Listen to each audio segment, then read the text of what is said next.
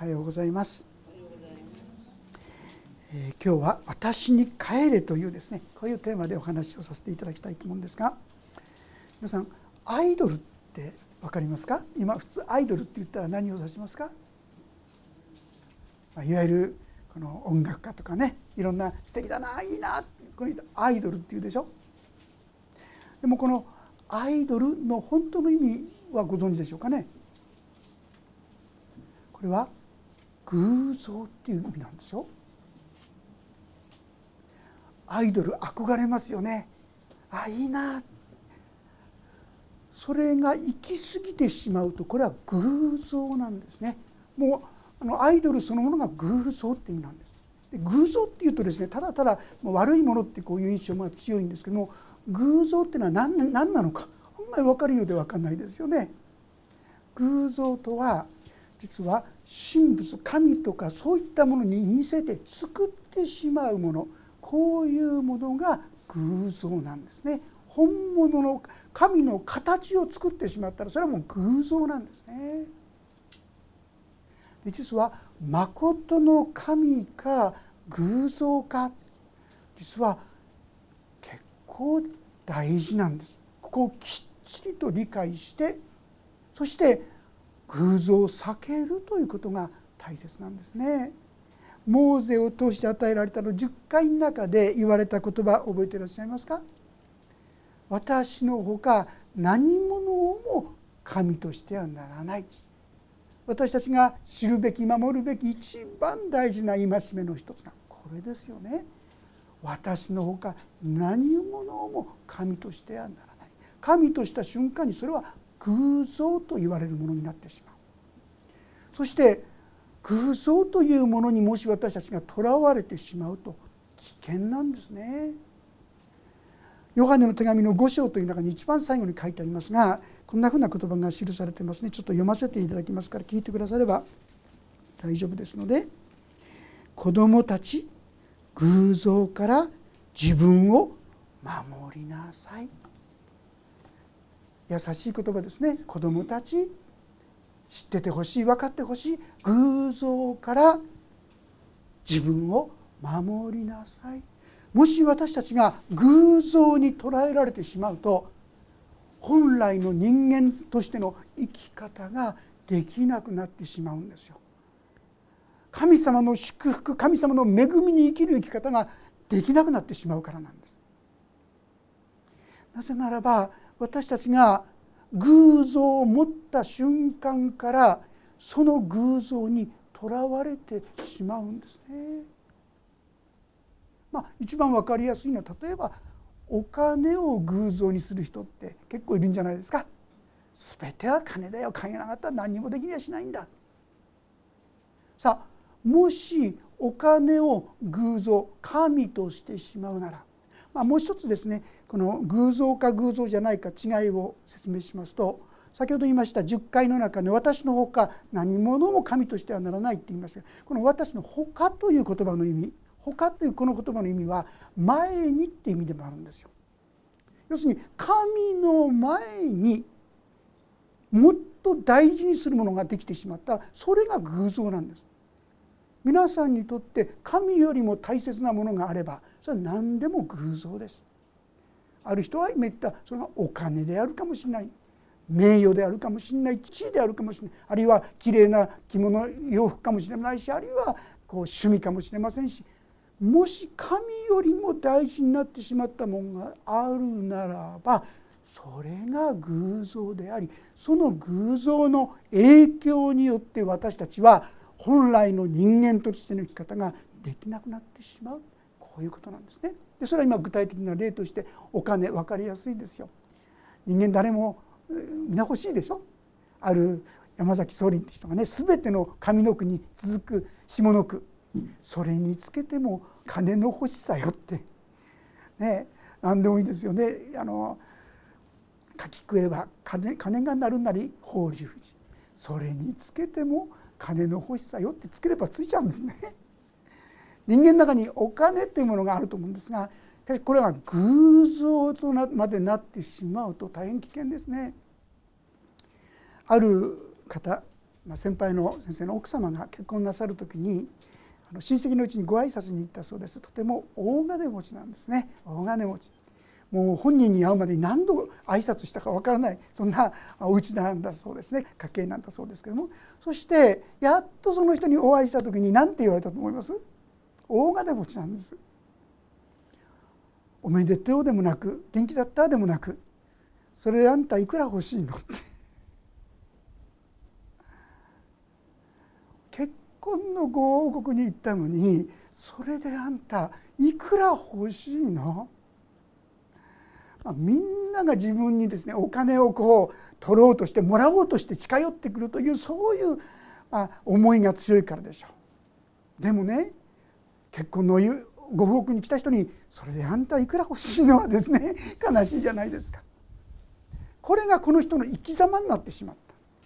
お金が偶像になる時にお金に支配されたもうそれ以上の愛情だとか優しさとかそんなもん全部こっぱみつになってしまいます同じように例えば人を偶像にするものもありますよね人を必要以上に恐れてしまう最近もですね夫夫が怖くて自分の子供が殺されるのを止められなかったって同じようにそこに加わって食べ物もあげないで夫人を偶像にしてしまうとその夫のことが怖いからだから子供の命すらもですね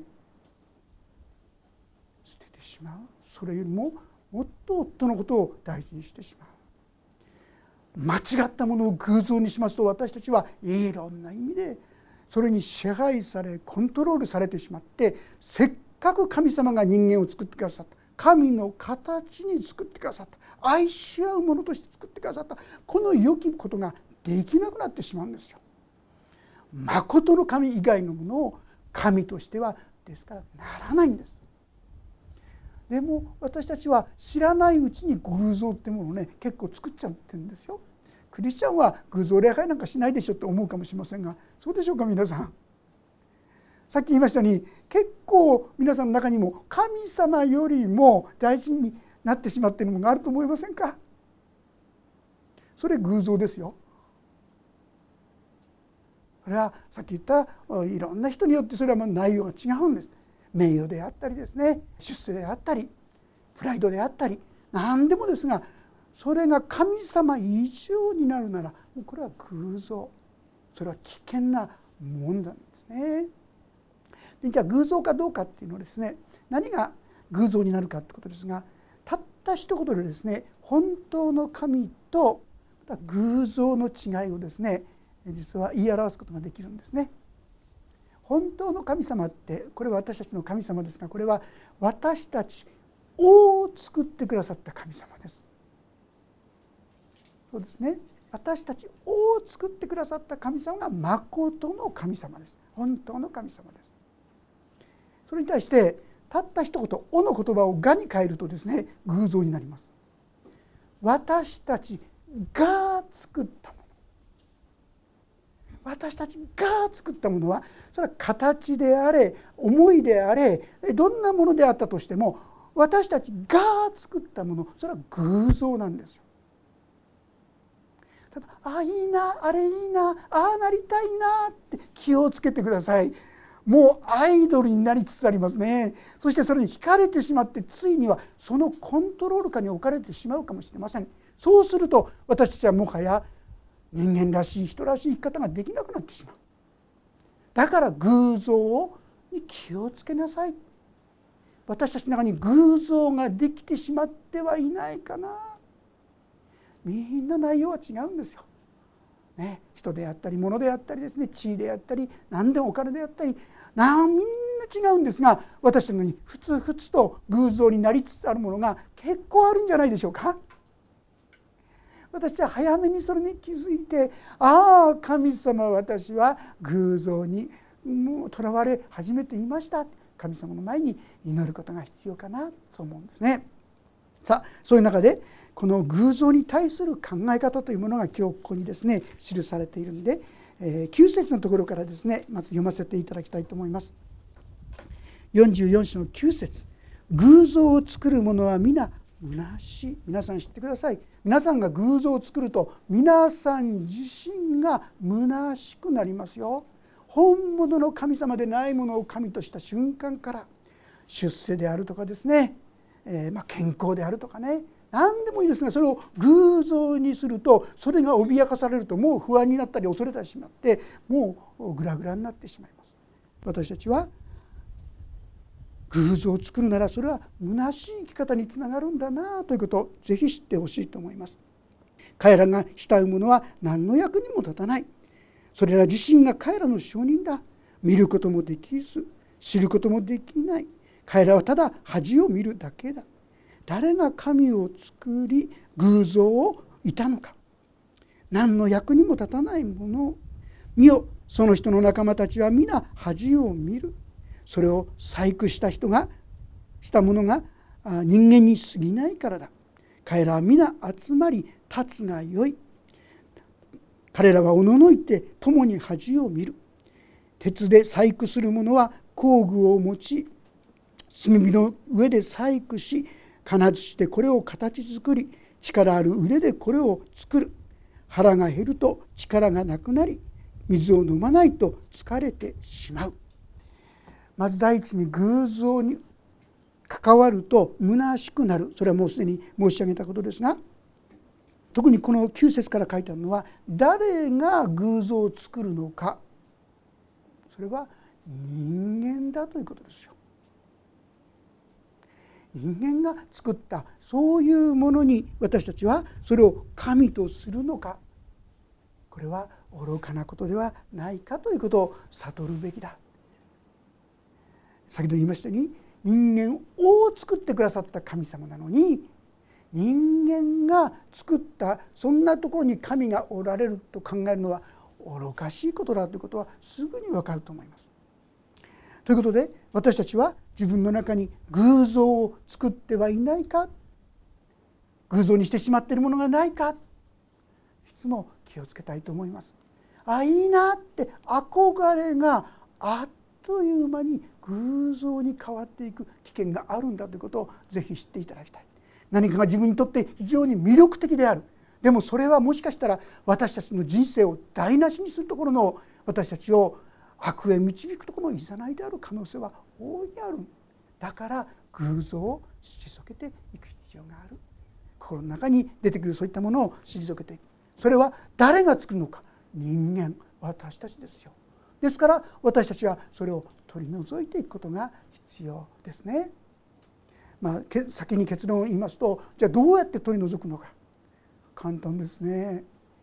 ああ私は偶像礼拝に陥ってましたって認めればいいんです。もし私たちが自分の罪を言い表すなら神は真実で正しい方ですからその罪を許し全ての悪から私たちを清めてくださる。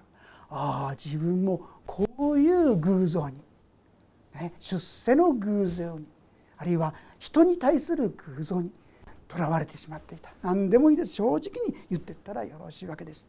さあそれに続いて13節からは今度はその偶像がどんなもので作られているのかということについての説明が出てきます。13節。木で細工するものは測り縄で測り種で輪郭を取りカンナで削りコンパスで線を引き人の形に作り人間の立派な立派な姿に仕上げて神殿に安置する。木の杉の木を切りウバメガシやカシの木を選んで林の木の中で自分のために育てる。月桂樹を植えると大雨がそれを成長させる。それは人間のために焚き木となり人はその一部を取って暖を取りこれを燃やしてパンを焼く。またこれで神を作って拝み。これを偶像に仕立ててこれにひれ伏す。半分を火に燃やしその半分の上で肉を食べ。肉を炙って満腹する。また温まってああ温まった炎が見えるという。その残りで神を作って自分の偶像としひれ伏してそれを拝みこう祈る。私を救ってください。あなたは私の神だからと。彼らはよくもよく知りもせず理解もしない。その目は塞がれていて見ることもできずその心が賢くなることはない。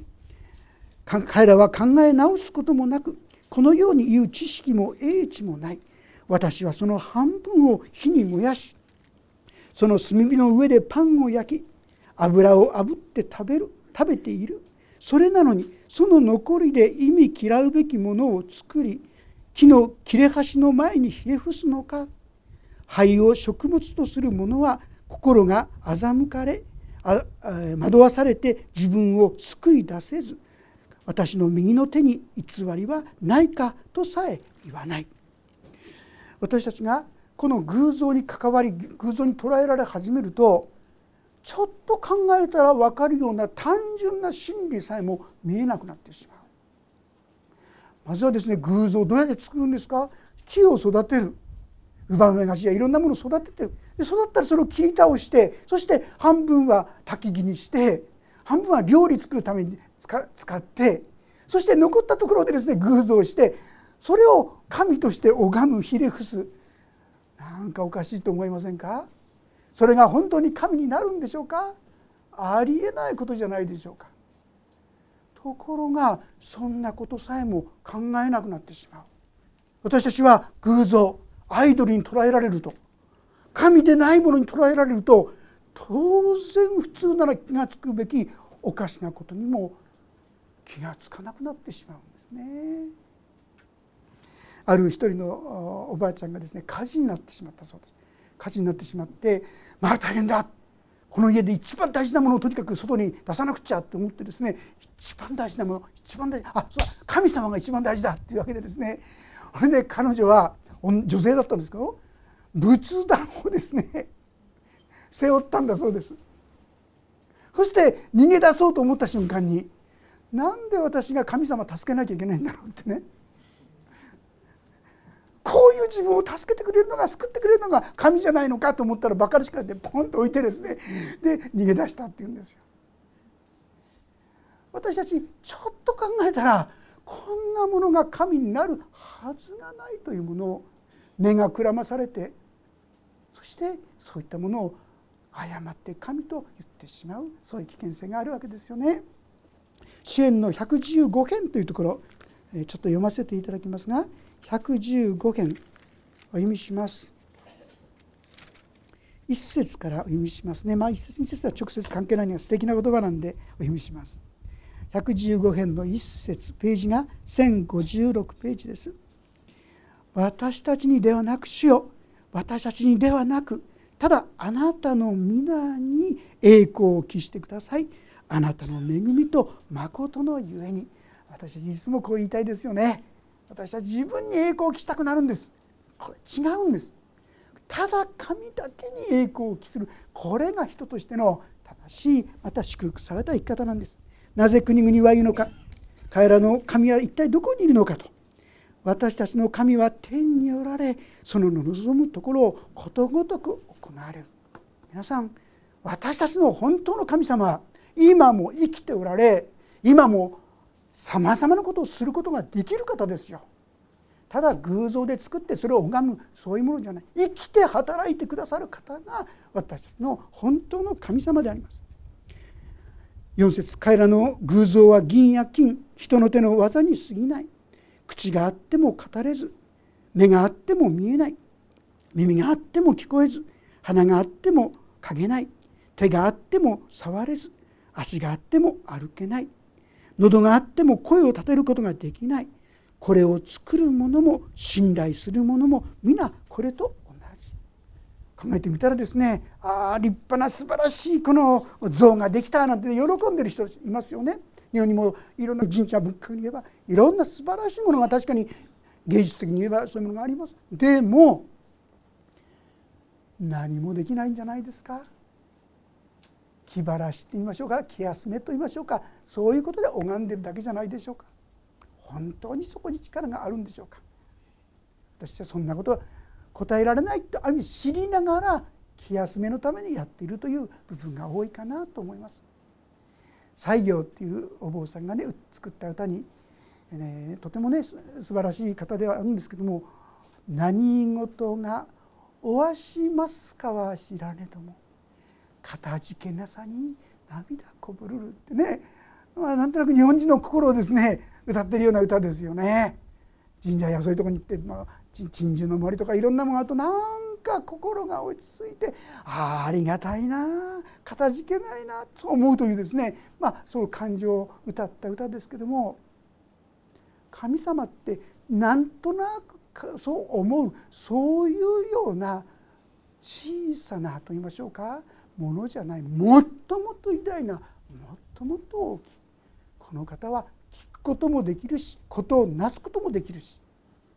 これが私たちの神様だということ。でここで大事なのは特にですね115編の8節にはこれを作る者も信頼する者も皆これと同じって書いてあるんです。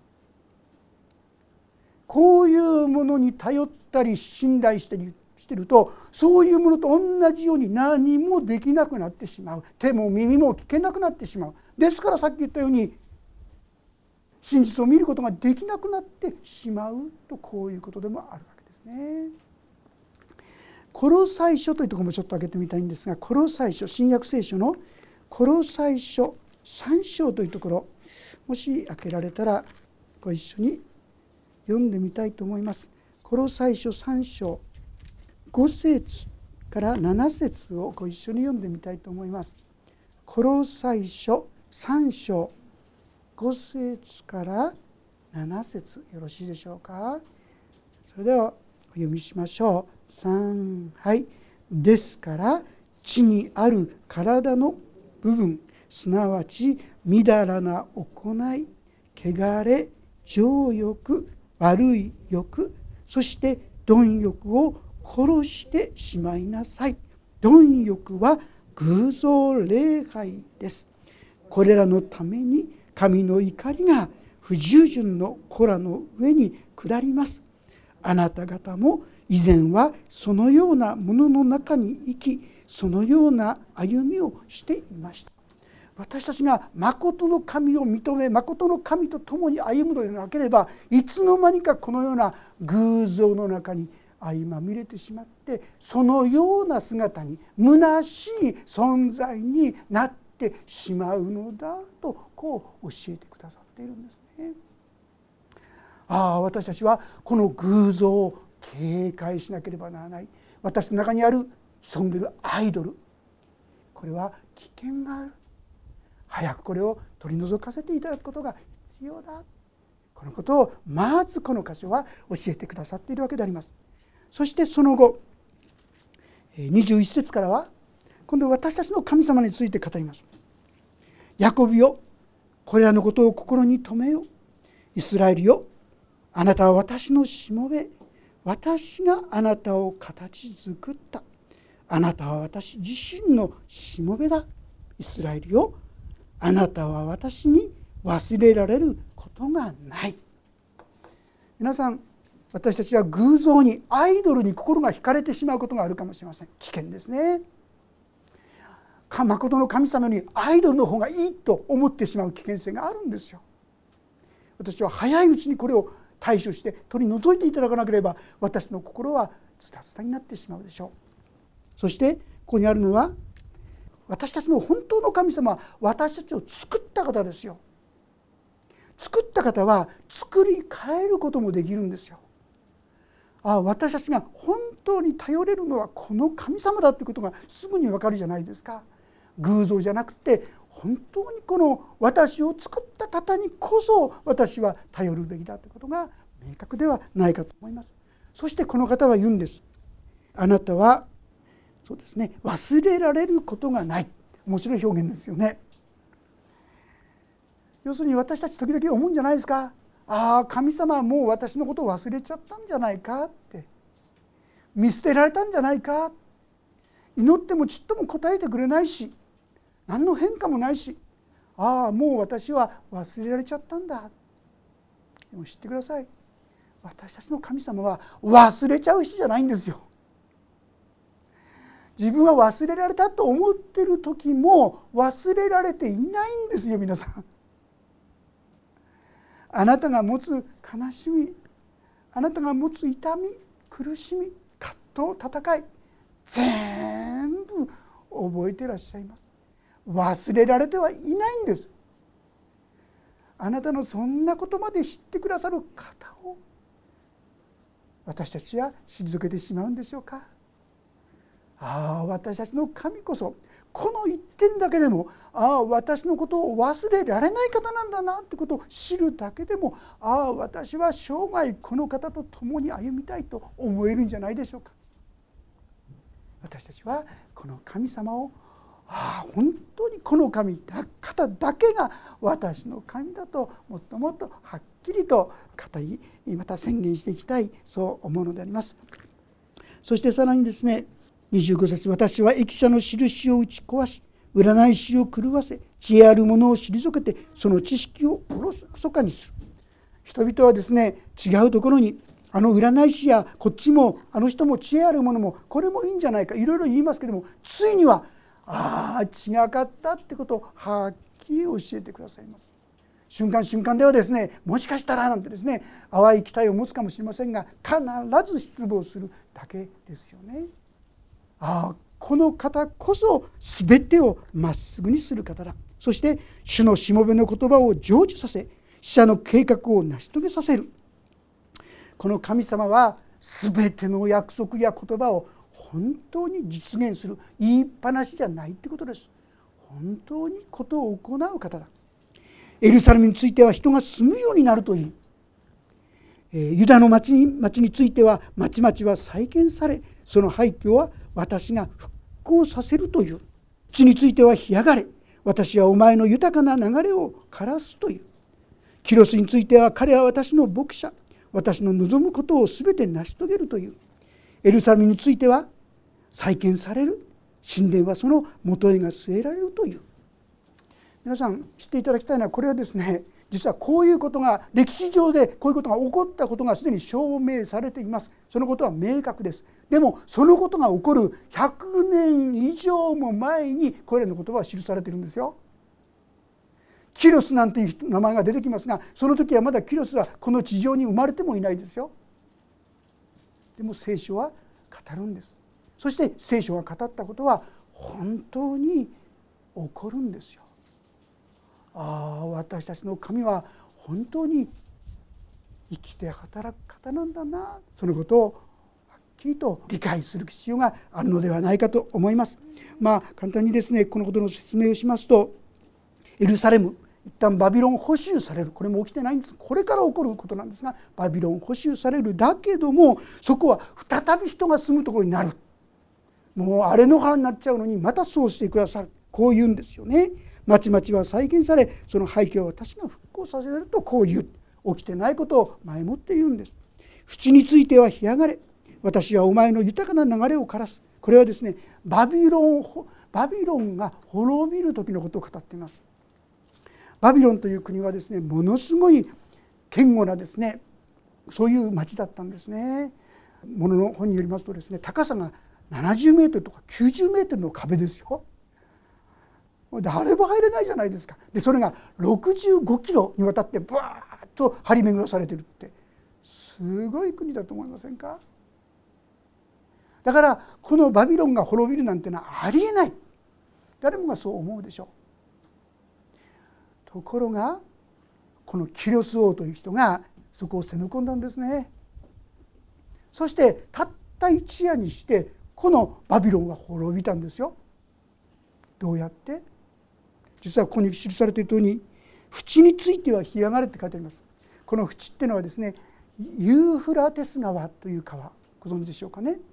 その地方に流れている大きな川です。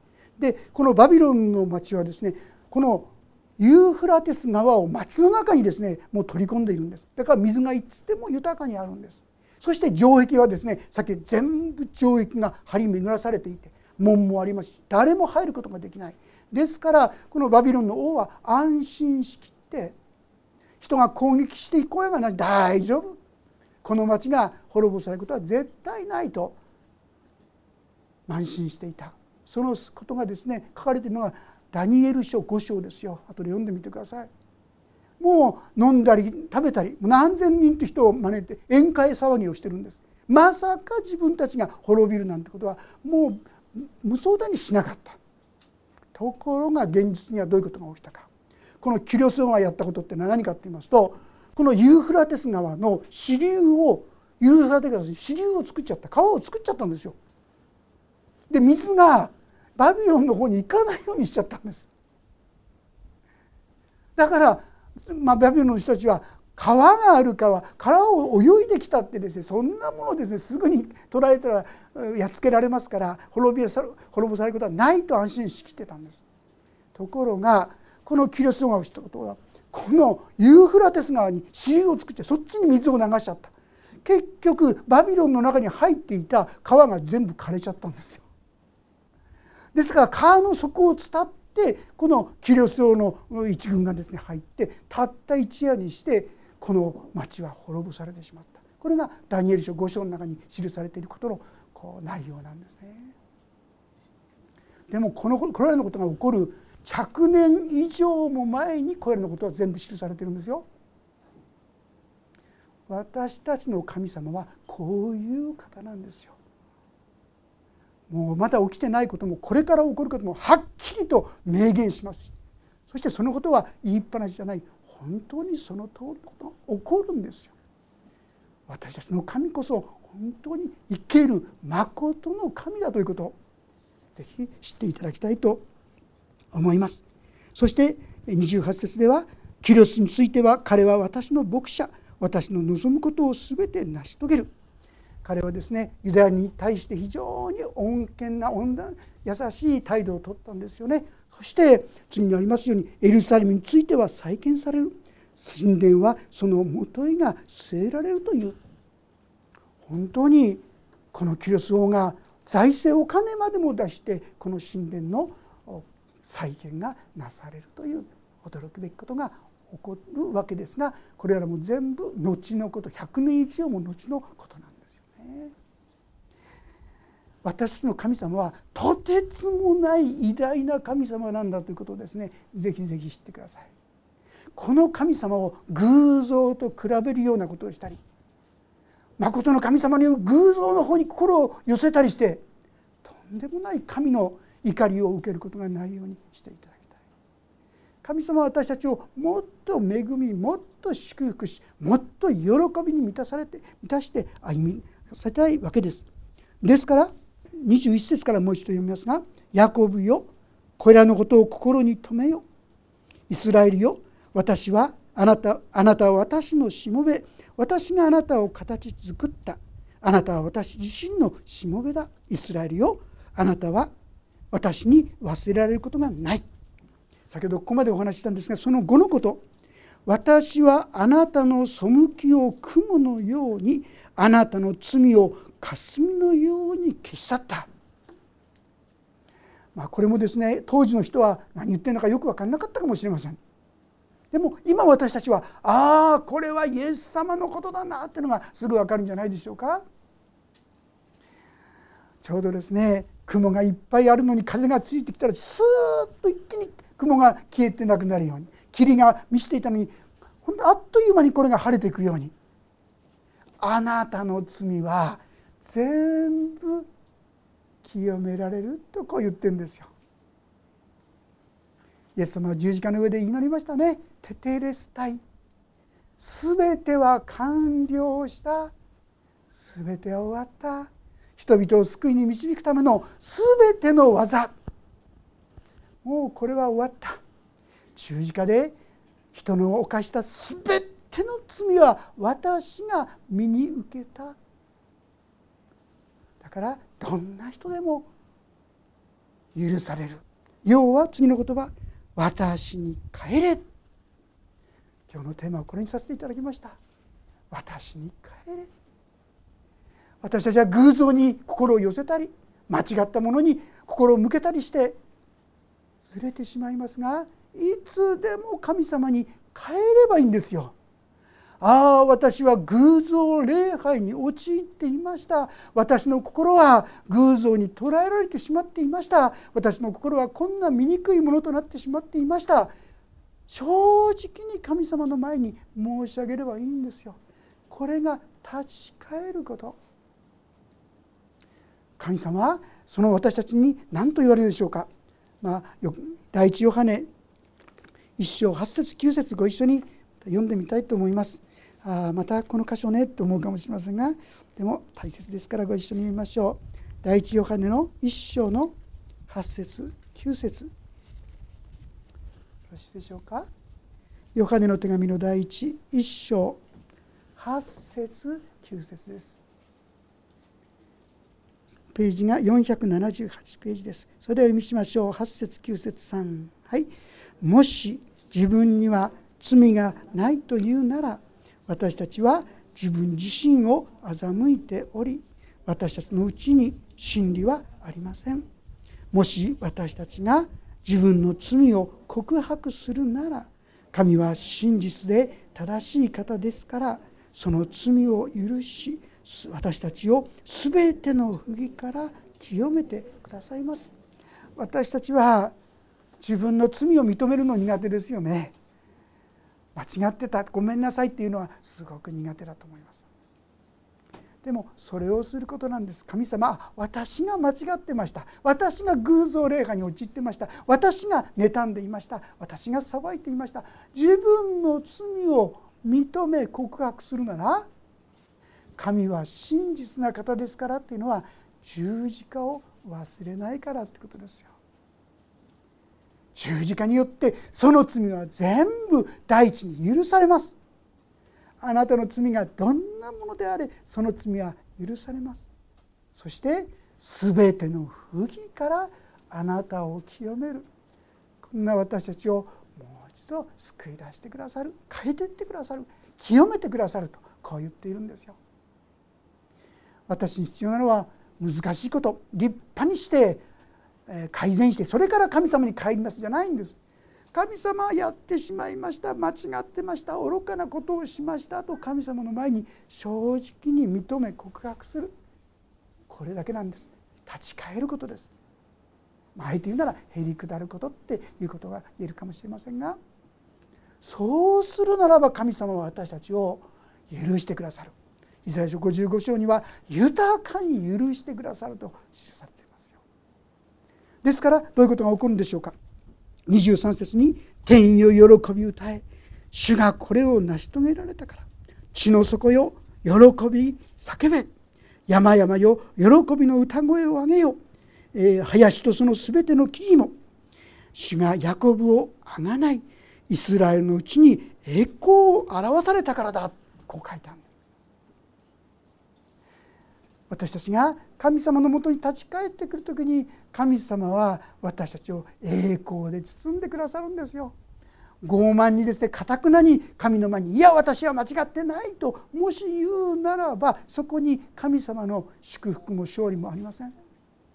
ああ私が間違っていました愚かなことをしましたと正直に認め告白するならこの告白っていうのはですねその通りですって意味なんですよ。その通りですと言うなら神は真実で正しい方ですからその十字架を忘れないからその罪を許し全ての悪から私たちを清めてくださるこの恵みに共に預かってそして共にその喜びに生きることができるものとされていけたらなそう思うんですね。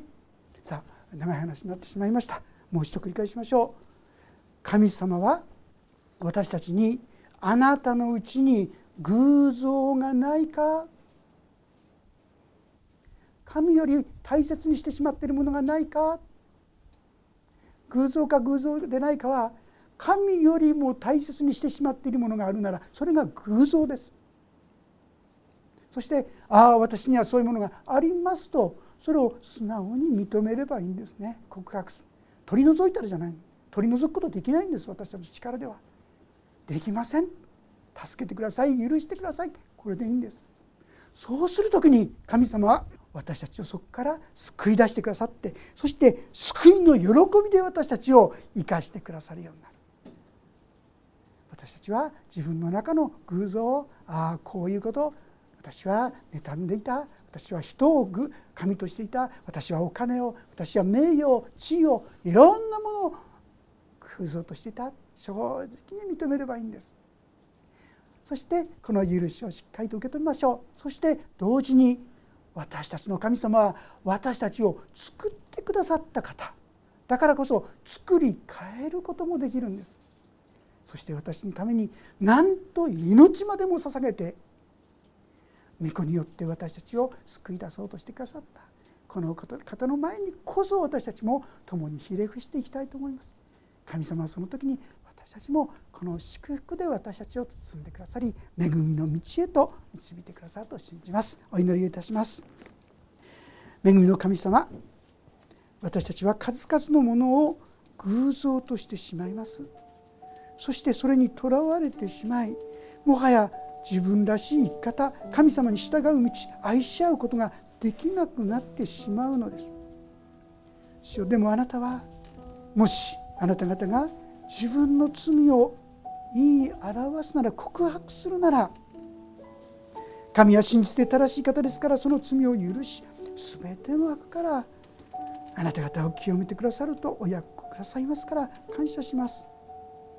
どうぞ私たちも私は悪くないと言い張るのではなくて私は本当にそのような心がありますと謙遜に認めるものとならせてくださるようにお願いします。そして喜びが感謝が恵みが満ち溢れる生涯に私たちも歩むことができるように導いてください。神は言われただけではなくて確かにクルスを通してユダヤ人を救い出してくださいました。神殿を再建してくださいました。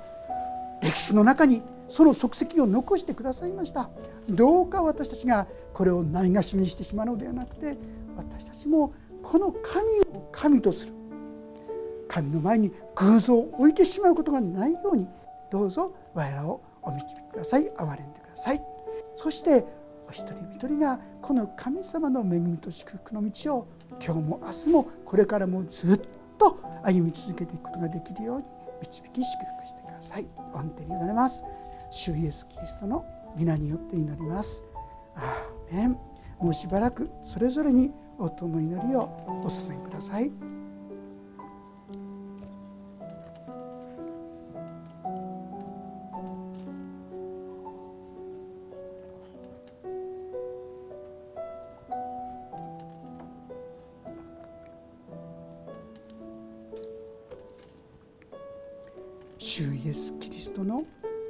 皆によって祈ります。アーメン